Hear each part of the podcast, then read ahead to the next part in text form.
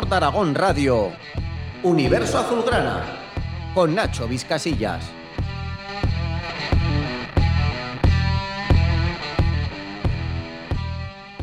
Abrimos el podcast de Sport Aragón Radio, Universo Azulgrana, y lo hacemos con la Sociedad Deportiva Huesca, porque es el equipo aragonés que en este momento está en la competición más poderosa de España y casi seguro del deporte mundial como es la primera división del fútbol español. Y es por esto que para este primer programa de Universo Azulgrana queríamos tener al consejero delegado del Huesca, el comandante en jefe del Club Azulgrana. Un poco de publi, que hay que pasar el cepillo porque al final vivimos de esto y empezamos. Ahora en Opticalia llévate el doble. Dos gafas. Las dos de primeras marcas. Las dos con cristales incluidos. Por solo 99,50 euros. O 10 cuotas de 9,95 euros al mes. Tú eliges. Consulta condiciones en opticalia.es. Solo en Opticalia. En Huesca Opticalia Alcoraz, en calle Alcoraz 5. Qué gusto verles crecer sanos y fuertes y correr y jugar como lo que son, niños. Afortunadamente pudimos corregir el problema de los pies planos de Mario gracias a las plantillas personalizadas de Podoactiva. Y ahora no hay quien le pare. Clínica Podoactiva Huesca, calle Padre Huesca, Hualca y Policlínica Alto Aragón. Si quieres mejorar, revalorizar y conservar tu casa, necesitas contactar con Arizón y Gracia. Te ofrecemos servicios de gestión integral del amianto, impermeabilización, mantenimiento, IT, rehabilitación de piscinas, todo lo que necesitas para tu edificio. Arizón y Gracia, más de 25 años prestando servicios especializados para edificaciones y cientos de clientes satisfechos nos avalan. En Oscafrost ahora más que nunca estamos con la hostelería. Te ayudamos con el desarrollo del proyecto, la instalación de maquinaria, el menaje y todo lo que necesitas para tu negocio. Cuando monté el bar en Oscafrost me facilitaron todo el equipamiento. Desde que abrimos el restaurante siempre hemos trabajado con Oscafrost. Además, somos proveedores de café Mokai. Gracias por la confianza depositada en nosotros en estos 17 años. En Oscafrost cuidamos de la hostelería. Pinturas Grasa acompaña a la Sociedad Deportiva Huesca en cada paso en primera. Pinturas Grasa, con nuestro equipo. En la Policlínica Alto Aragón disponemos de una amplia variedad de especialidades médicas y tratamientos innovadores. Ahora extremamos el cuidado de nuestras instalaciones y realizamos pruebas para la detección del coronavirus. Policlínica Alto Aragón desde hace más de 20 años nos preocupamos de la salud de los ostenses. En calle Pedro Sopena 12. Manolo Torres, buenas tardes. Eh, muchas gracias por aceptar la invitación de Sport Aragón Radio y abrir este universo azulgrana. Bueno, pues muchísimas gracias a vosotros por la invitación y a vuestra disposición. Un placer colaborar con vuestro medio. Pues vamos directos. Tras el punto de celebración contra el Villarreal, llegó la derrota contra el Cádiz. ¿Cómo pasó la tarde del domingo el consejero delegado del Huesca? Bueno, pues supongo como todos los aficionados, pues, eh, bueno, pues con ese esa sensación de amargura que te deja la derrota, ¿no? Bueno, bueno, porque fue un partido además que, bueno, pues que, que se vio que no, no, íbamos a sacar adelante. Bueno, pues eso. Uh -huh. Esa sensación, ese regusto amargo que te deja toda la derrota. Leía al jefe de opinión del mundo, a Jorge Bustos, que el fútbol es la dictadura del presente. ¿Cómo atempera los nervios en este más que previsible tobogán de resultados que va a ser el Huesca en primera? Bueno, pues, pues cuesta, pero al final es verdad. Eh, lo que dices es un tobogán. Y una de las cosas importantes en, la primera división es saber gestionar la derrota y también saber gestionar la, la victoria, porque bueno, lo razonable es que un equipo que, que, acaba de ascender pues tenga más de lo primero que de lo segundo. Pero bueno, eh, hemos venido a tratar de consolidarnos en la competición y bueno, al final esto es un camino largo. Nosotros tenemos que, eh, que, ver una calle muy grande que tenemos que barrer. Si te miras al final, pues te, te, genera frustración, pero si empiezas a barrer, bueno, pues poco a poco, poco a poco, acabarás barriendo la calle y consiguiendo los objetivos. Yo no sé tienes la mentalidad. Es consejero delegado en primera y fue consejero en la otra incursión en la élite del fútbol español del Huesca. ¿Muchas diferencias? Bueno, pues eh, la, la diferencia fundamental es el, el fútbol con el que nos encontramos, ¿no? Pues la ausencia de, público en los estadios, bueno, pues lo hace vivir de, una manera totalmente diferente, aunque tuviéramos, eh, aunque hayamos vivido esa situación ya en segunda división, bueno, pues, eh, pues no deja de ser eh, cierta frustración o tener la sensación de, que nos gustaría que, este viaje nos acompañara, en esta aventura nos acompañara nuestra afición. Bueno, pues eso, en ese sentido no cambia mucho a la situación que vimos en los meses de, junio y julio. Los partidos son muy, muy parecidos. Pero particularmente, ¿cómo, ¿cómo, lo vive? Esa diferencia de ser el comandante en jefe del, Huesca, antes que era uno de los jefes, pero no era el comandante en jefe. Bueno, pues eh, con, más, con más responsabilidad, claro, si cabe.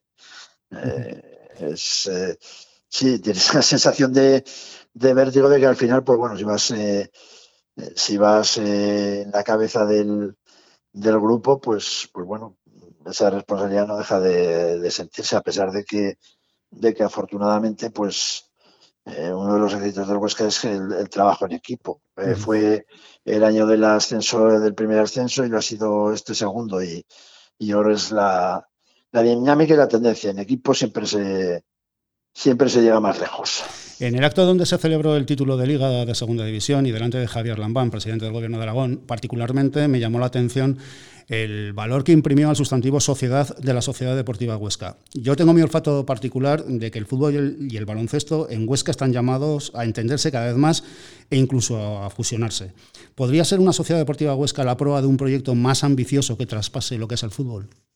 la Sociedad Deportiva Huesca eh, a ver, lleva en su gen, en ese concepto de sociedad, pues eso, trascender de, lo que es el fútbol. Evidentemente es el fútbol, es el motor, el leitmotiv eh, que nos une, pero bueno, nuestra vocación es esa, es, tratar de, hacer territorio, tratar de que el Huesca sea una idea a través de la cual pues, por la provincia se pueda articular, que, que sepamos, que seamos capaces de, de aglutinar proyectos de, empresas, de las propias instituciones, de, todo el territorio y en ese sentido, pues bueno, pues que, dentro de, nuestras posibilidades de, ejercer como tractor, pues, eh, pues puedan unirse distintas, eh, bueno, distintos proyectos y distintas eh, inquietudes. Pero a Manuel Torres le sigue encantando el baloncesto, ¿no? Sí, sí, la verdad es que, me gusta. Yo también he sido siempre muy, muy futbolero, pero claro, yo, los, mis derroteros deportivos me llevaron a usar mejor las manos que los pies.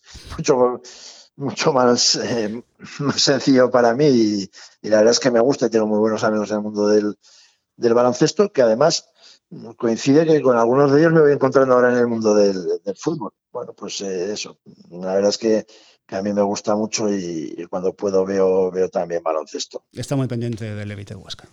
Exactamente, bueno hombre, como no puede ser de otra manera, al final todo lo que tenga que ver con, con Huesca y nuestra provincia, creo que, que, tenemos que estar muy pendientes todos, porque somos pocos eh, y precisamente por eso tenemos que ser eh, más eficientes, mejores. Bueno, yo creo que, además pasa eso, es decir, que la gente de la provincia de Huesca, pues, pues bueno, eh, cuando vas por el, por el mundo te das cuenta que ocupan puestos de responsabilidad, que son gente con inquietud, y bueno, pues ese es, ese es nuestro gen, creo, de altaragoneses.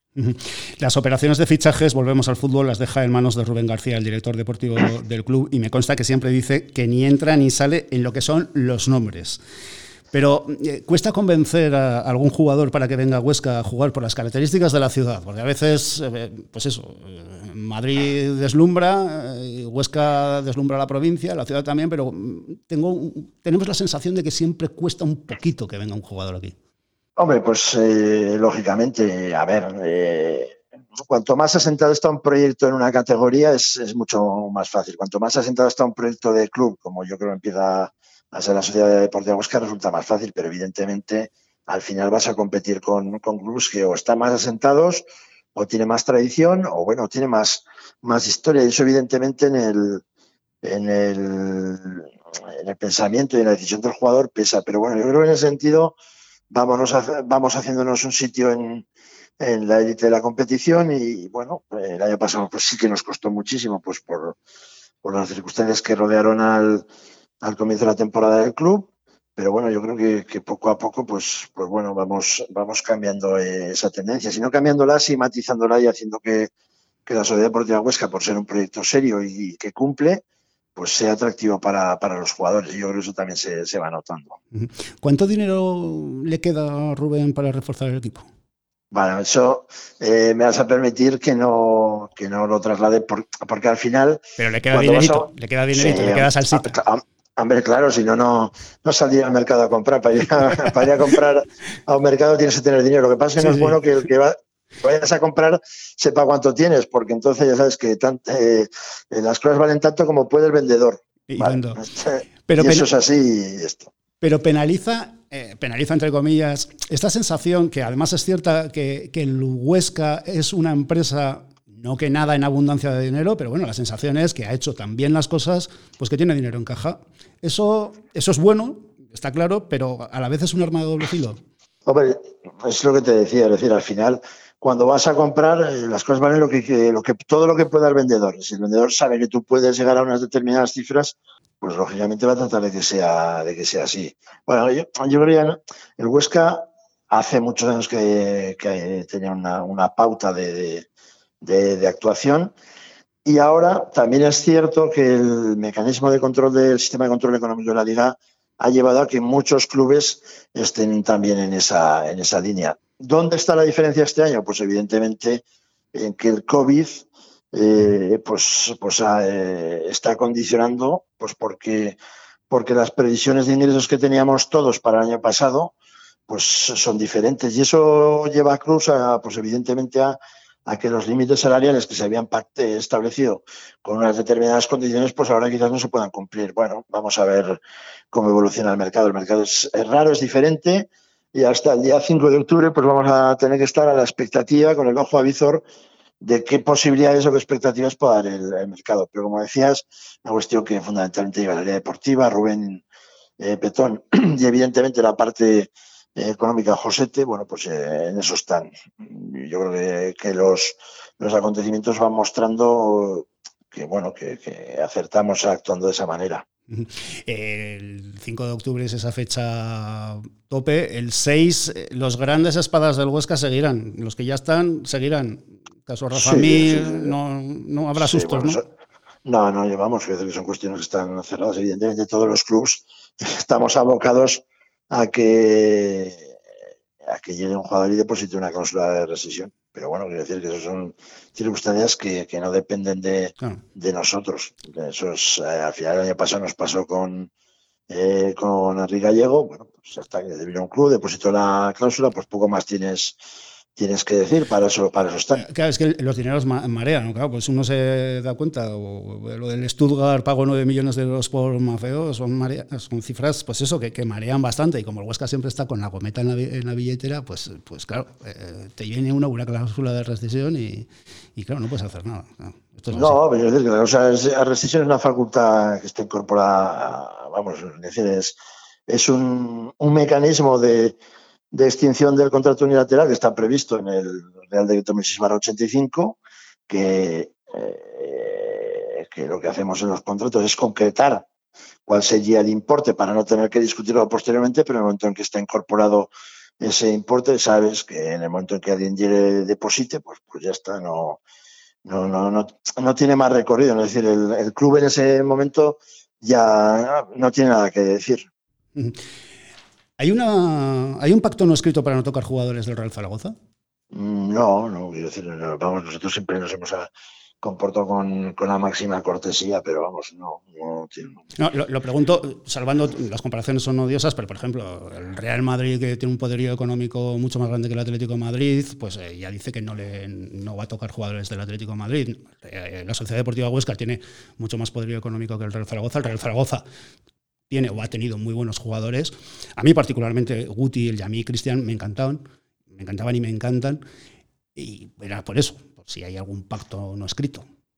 No, no, no, quiero decir que al final todo responde a, a lo que tú quieres incorporar a tu equipo y las posibilidades de poderlo hacer. Es decir, que al final, eh, no sé en cuánto se cerrará el tema de, de Guti, bueno, porque decir que si un club ha. Oficialmente en unos 5 kilos, unos 5 unos cinco millones oficialmente. Pues este caso de hecho ahora valorado que es una cantidad que esto, bueno, pues ya está bien. Al final eh, no es una cuestión, eh, no es una cuestión económica. Evidentemente luego siempre está que la relación Zaragoza-Huesca nos tiene que exigir a ambos que si, si se da esa posibilidad, que, vamos, que, que por qué no se va a dar, y en sentido contrario igual, es decir, de, interés por jugadores, pues, pues tratar de ser lo más respetuosos posibles y buscar siempre un entente de, de, colaboración, que es al final lo que, lo que tiene que imperar en, en, en Aragón, es decir, que al final somos equipos de la misma tierra con rivalidad, que tiene que mantenerse, que tiene que estar ahí, pero que en todo caso tiene que ser un elemento de vertebración y nunca de, discusión y de separación. Se llevan bien con el Zaragoza. Bueno, la verdad es que la relación con, con, la, con el Consejo de Administración del, del Zaragoza pues es cordial y correcta. Cuando hemos ido allí nos han tratado muy bien y creo que cuando han venido aquí pues también nos hemos tratado muy bien y bueno, es decir que más allá de, de los intereses divergentes que puede haber cuando compites en la misma categoría, pues, pues eh, tiene que ser es una, una relación de máxima cordialidad y en su caso hasta de colaboración. ¿Se lleva bien con Tebas? ¿Te refieres personalmente yo? Sí. Sí, bueno, tenemos una relación cordial. Y, lo, pregunto sobre todo porque no sé si está al tanto de lo que se dice en las redes sociales sobre Tebas y el Huesca y hasta qué punto le molesta, le enfada o le cabrea eh, lo que se maneja en redes sociales al respecto. No, ni me molesta ni me enfada, simplemente es una cuestión que no es verdad. Es decir, que, que bueno, decir, Javier Tebas es el presidente de la Liga de Fútbol Profesional y respecto al Huesca, pues eh, mantiene las mismas exigencias que respecto al resto de clubes. De hecho, eh, no debemos olvidarnos que el arranque de la operación Oikos parte de una denuncia de la Liga de Fútbol Profesional en un juzgado. Es decir, que, bueno, pues es decir, más, más evidencia que, que esa, pues, pues poco más eh, se puede decir. Es decir, que es, que es una cuestión. Es decir, que no es, no es verdad eso. Es decir, el trato de Javier Tebas al Huesca, más allá de, evidentemente, el cariño que tendrá al Huesca, porque ha sido presidente del Huesca y es de Huesca, bueno, pues ya está, pero de lo demás, eh, frente a los hechos, no hay argumentos, quiero decir que, ahí está. Eh, estamos sometidos a las mismas condiciones. Hablar del Huesca es hablar también, como decía, de, la OICOS o de si Independiente dice que el fichaje de Gastón Silva le tiene que reportar dinero en abundancia. Siempre ha dicho que en estas dos cuestiones el Huesca está limpio. No quiero que ahonde en esto, la verdad, pero sí que nos cuente si tiene previsto celebrar de algún modo el archivo de ambas cuestiones, el, quedar ya, iba a decir el quedar limpio, bueno, es que está limpio, quiero decir, va a celebrar una pues fiesta, tiene previsto... no, bueno, quiero decir que al final, eh, al final son cuestiones que, bueno, que están en, el, en nuestro día a día, y están ahí latentes. Bueno, la cuestión de la hoy es una cuestión que eh, nosotros desde el primer momento hemos manifestado nuestra voluntad de, de, colaborar con la justicia para que se esclarezcan los hechos. Eh, eh, comparecimos en el juzgado declarando todo y respondiendo a todas las cuestiones que se nos plantearon. Y bueno, entendemos que, pues eso, que, más eh, pronto que tarde, pues eh, la Sociedad Deportiva Huesca debería ser objeto de sobreseimiento. Pero bueno, es una cuestión que no está en nuestras manos y que todo lo que no esté en nuestras manos, pues tenemos que dejarlo de lado y, bueno, y estar atento a la evolución de los acontecimientos.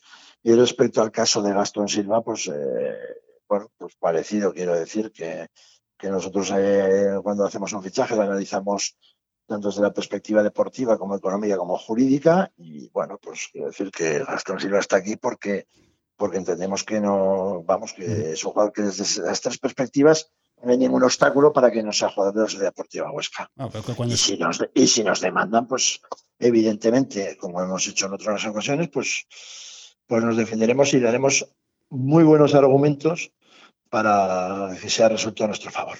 Vamos, que se tomará un buen vino somos tranquilamente. Bueno, hombre, evidentemente, eh, si al final es así, pues bueno, pues nos tomaremos una buena copa de vino y de somos, pues muchísimo mejor. Por cierto, el caso Godos, ¿en qué punto se encuentra? Bueno, pues pendiente de la resolución del TAS. Eh, esperamos que, yo creo, este, a finales de este mes o quizás eh, a principios del siguiente pues podamos llegar a tener una noticia ya de, la resolución. Ya veremos también. confiamos en que el TAS ratifique el, criterio que manifestó la Cámara de Resolución de Disputas de FIFA y bueno, pues lo mismo, es decir, son cosas que están ahí y que bueno, que, a la expectativa. Nos vamos quedando sin tiempo, pero le tengo que preguntar, ¿intuye cuándo y sobre todo cómo va a haber público en el Alcoraz? Porque Claro, con tanta masa de socios, no sé si hay un plan, algún tipo de plan para abordarlo. Bueno, nosotros contemplamos los escenarios, pero eh, bueno, pero al final es un poco lo, que te decía, está, está sujeto a factores exógenos que, que nosotros no podemos ni manejar ni controlar. Nuestra obligación es contemplar la posibilidad de que se pueda producir la vuelta a los estadios y tener un escenario planteado para eso. Y en eso estamos y en eso hemos trabajado ya desde, desde el mes de julio. Bueno, pues estaremos a, la expectativa. Entre tanto, pues no nos cabe otra que, eso, que, valorar las posibles eh, las posibilidades que pueda haber y contemplarlas, nada más. Pero la sensación es que lo mejor es o todos o ninguno, porque como solo se puedan entrar un tercio de los socios, bueno, un tercio del aforo, que van a ser, lógicamente, serán lógicamente socios, es que va a haber líos, sí o sí, nadie va a estar a, gusto. Es que ya veremos, quiero decir que, que eh, se habla de vuelta al fútbol en segunda B, pero son situaciones diferentes.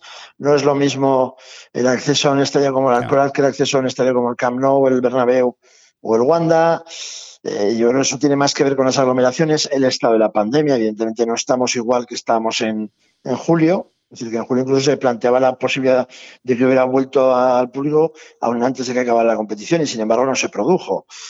Eh, ahora estamos en una tesitura que si me dijeras que cuándo va a volver gente, pues no habría un escenario temporal, porque un horizonte temporal, porque no, porque la situación de la pandemia se ha agravado pero no sabemos cómo va a estar dentro de, dos meses. Bueno, pues vamos a tratar de que si más pronto que tarde, pues la gente pueda volver al, estadio y contemplar alternativas y medidas para eso.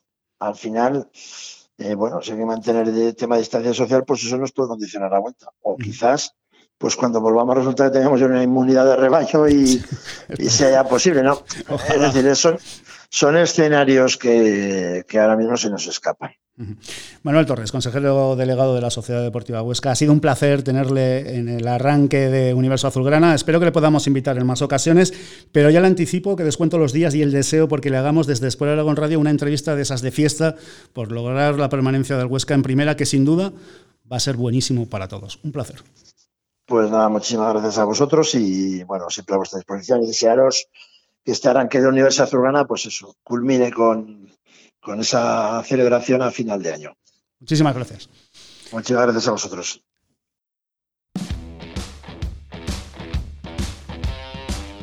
En Sport Aragón Radio, no reblamos.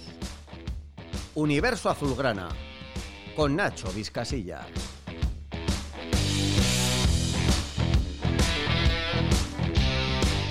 Seguimos en Universo Azulgrana y después de Manuel Torres, el análisis de la próxima jornada con Santi Alfranca y con Víctor Rapun. Hola Santi. Hola Nacho. Y al teléfono tenemos a Víctor Rapun. Hola Víctor. Muy buenas Nacho. Bueno, Manuel Torres ha sorteado con arte el dinerito que le queda a Rubén para fichar. El 5 de octubre está a la vuelta de la esquina y suena con fuerza Ontiveros. Santi, Ontiveros en la Sociedad Deportiva Huesca. Bueno, pues para mí sería, sería un gran fichaje. Yo creo que sigue un poco la línea de, jugadores que, que está incorporando la Sociedad Deportiva Huesca. Y, y, como, a ver, no va a ser fácil. Lo que pasa es que también es cierto que el Huesca y el Villarreal tienen unas relaciones fantásticas Sabemos que el Villarreal eh, pagó bastante dinero por el jugador la, temporada pasada y que quiere sacarle rédito desde esta. Se habla de cifras eh, de en torno a un millón de euros eh, más el 100% de la ficha por la cesión del jugador, cifras que evidentemente el Huesca no va a pagar y que pues en base a esas buenas relaciones esperemos que, que se puedan reducir esas cifras y que finalmente Ontiveros pueda llegar aquí, que sería muy interesante. ¿Te gustaría verlo aquí, Víctor? Sí, la verdad que es un jugador que, ilusiona. Es el típico jugador que lleva años siendo esa gran promesa, ¿no? Que por la que en este, en este caso apostó el Villarreal. El Villarreal ya sabemos que tiene un buen ojo para, fichar a las jóvenes, a las jóvenes perlas. Pero sí que es cierto que, claro, o sea, es un fichaje que es necesario, ya que ahora mismo solo tenemos un extremo con, con pierna zurda, que es eh, Sergio Gómez.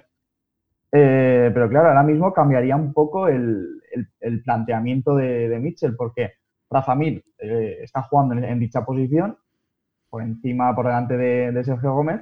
Eh, entonces, ahora estaría la pregunta de qué va a ocurrir con, con Rafa Mir o con Okazaki, si va a volver a ese planteamiento que vimos en la, pasada temporada de que ni Rafa Mir ni Okazaki coincidían sobre el campo y a quién sacrificas de los dos. Por cierto, hablando del Villarreal, que sepáis que Moy Gómez ha renovado hasta el 2025. Qué pena. Qué pena. ya me entendéis. jugador, jugador. Pues sí, pues un gran jugador. Y fíjate, Moy Gómez además... Un ejemplo. Sí, y lo comentamos el otro día, que es el típico jugador que en segunda división tampoco sobresalió, pero que en primera división, con espacios y con más calidad, pues ya lo veis, es que es titular en el Villarreal y renovado hasta 2025. Bueno, yo creo que fantástica noticia para el Villarreal, por supuesto. Bueno, venimos de, eso, de un empate y venimos de una derrota. Vamos a hablar de futuro, vamos a hablar del Valencia. ¿Esperáis que Mitchell renueve el 11 con el que va a saltar al campo en Mestalla? Víctor. Bueno, pues a ver, yo creo que un poco de, revolución sí que va a haber. Al menos para crear un poco más de espacio. Sí que es cierto que, a ver, yo creo que, por ejemplo, en el centro del campo necesitamos un poco más de, chispa y, esa chispa tiene nombre y apellido y, es Borja García. O sea, Borja tiene que empezar desde el principio, sí o sí.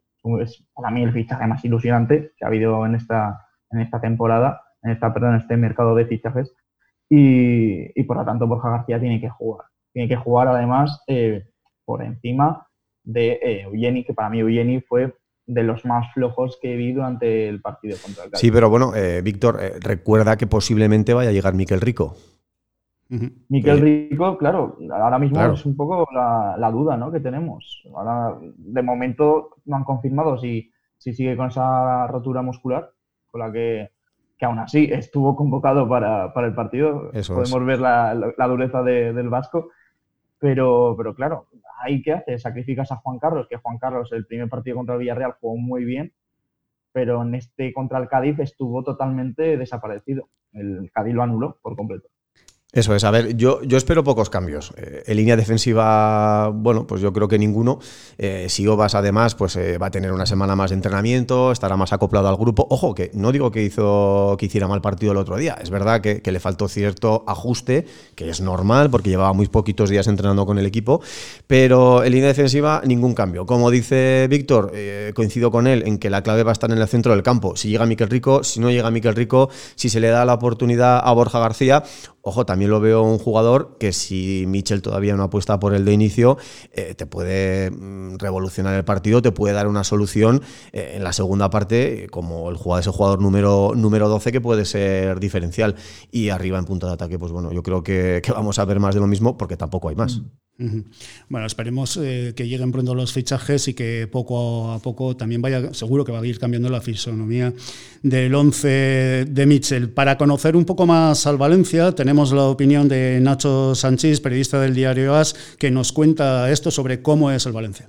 El Valencia afronta esta tercera jornada frente al Huesca con inestabilidad tanto en los despachos, donde se sigue esperando la llegada de un fichaje, dos espera Javi Gracia, un centrocampista y un central, y ahora también sobre el terreno de juego, donde la primera victoria de la temporada se ha empañado con el mal juego del equipo en la segunda jornada ante el Celta y todo ello se ha venido abajo más si cabe con la lesión de Gabriel Paulista, el central referente, el central titular del equipo y de Javi Gracia. En el partido se las tendrán que apañar tanto Diacabí como Guillamón, una pareja de centrales poco experimentada, y el Valencia, que ha encajado en lo que va de curso ya hasta cuatro goles, eh, sigue trabajando en mejorar esa faceta defensiva que sin centrales nuevos y con unos defensas actuales poco experimentados, Javi Gracia tiene trabajo por delante. La cara positiva es que el equipo está confiado en lo que está haciendo. Ayer mismo el presidente del Valencia, Anil Murci, elogiaba el trabajo del equipo y de Javi Gracia y llega Maxi Gómez enchufadísimo. Lleva dos goles el Charrúa, ha podido hacer tres, pero el balón se estrelló en el palo en la primera jornada y si está con el olfato de gol activo, la defensa del Huesca lo va a pasar. Santi, de 0 a 10, ¿cuánto respeto te da el Valencia? 10. Claro, a ver, eh, es un equipo de los grandes, eh, lo decía el, compañero Nacho Sanchís. Eh, al final, pues bueno, sabemos que, está pasando un periodo convulso, pero los jugadores que tiene el Valencia son, son de primer nivel. es que uno a uno, yo no me voy a centrar en ningún jugador, lo he dicho perfectamente, perfectamente él, pero el Huesca va a tener, es, otro hueso, más en, en, Mestalla, o sea, es que al final es un desplazamiento de los, de los complicados. Víctor, tú que tienes conocimiento de Valencia, que sabes cómo es esa masa social del Valencia, eh, el equipo Che ha estado permanentemente en los últimos tiempos viviendo sobre un volcán. Como le va en el Huesca, menudo lío que se avecina por allí, ¿no?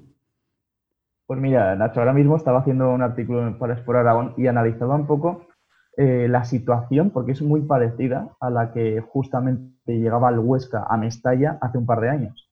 Porque además eh, tuve la suerte, bueno, la suerte o la desgracia, según queramos verlo, ¿no? De vivir ese partido eh, ahí en Mestalla con, con, todo el resto de aficionados. Y el, el Valencia en, aquel momento vivía una situación al extremo. O sea, Marcelino era, estaba en duda totalmente, el equipo estaba roto y justo ese partido que Piccini marca en el último minuto, en el descuento contra el Huesca, provocando ahí un huracán de jugadores como si hubiesen ganado eh, la Copa del Rey, que por cierto ganarían esa misma temporada, eh, luego fue un punto de inflexión para, para, el Valencia, que ya al 2019 ya tuvo otro, otra cara y un equipo ganador. Entonces ese equipo, ese equipo que, que consiguió ese, ese, triunfo en el último minuto, digamos que cambió un poco eh, el panorama a costa de un Huesca que, que no salía del pozo. Y es un poco también esta situación, ¿no? La que, la que llega el Huesca ahora, un Huesca que, bueno, aunque está empezando todavía y veremos cómo, cómo bastante esta temporada, el Valencia está un poco, a ver, yo sí que entiendo a Santi el miedo que tiene, pero el Valencia no es el mismo que el de hace uno o dos años. Eh, nos vamos a ir, pero hacemos una, una porra rápida, venga, Santi. Venga, 1-1. Eh, Qué, realista te veo. Víctor. Yo apuesto por otro empate, pero sin goles, 0-0. Pues nada, pues eh, yo 0-1. Vamos a dar un poquito de, alegría. ¿eh? Nos vamos, abrochamos este primer podcast, Universo Azulgrana, con la esperanza de que el Huesca pesque en Mestalla y os esperamos el próximo miércoles. Como sabéis, desde ya os lo podéis descargar en iVoox, en Spotify y escucharlo en sporaragon.com. Y si queréis que os traigamos un invitado especial, pues nos podéis mandar un correo a universoazulgrana.com o dejarnos la solicitud en nuestras redes sociales. Hasta la próxima, Víctor. Adiós. Hasta la próxima, Santi. Hasta la próxima. Hasta la próxima a todos los que estáis al otro lado. Ha sido un auténtico placer. El próximo miércoles, más.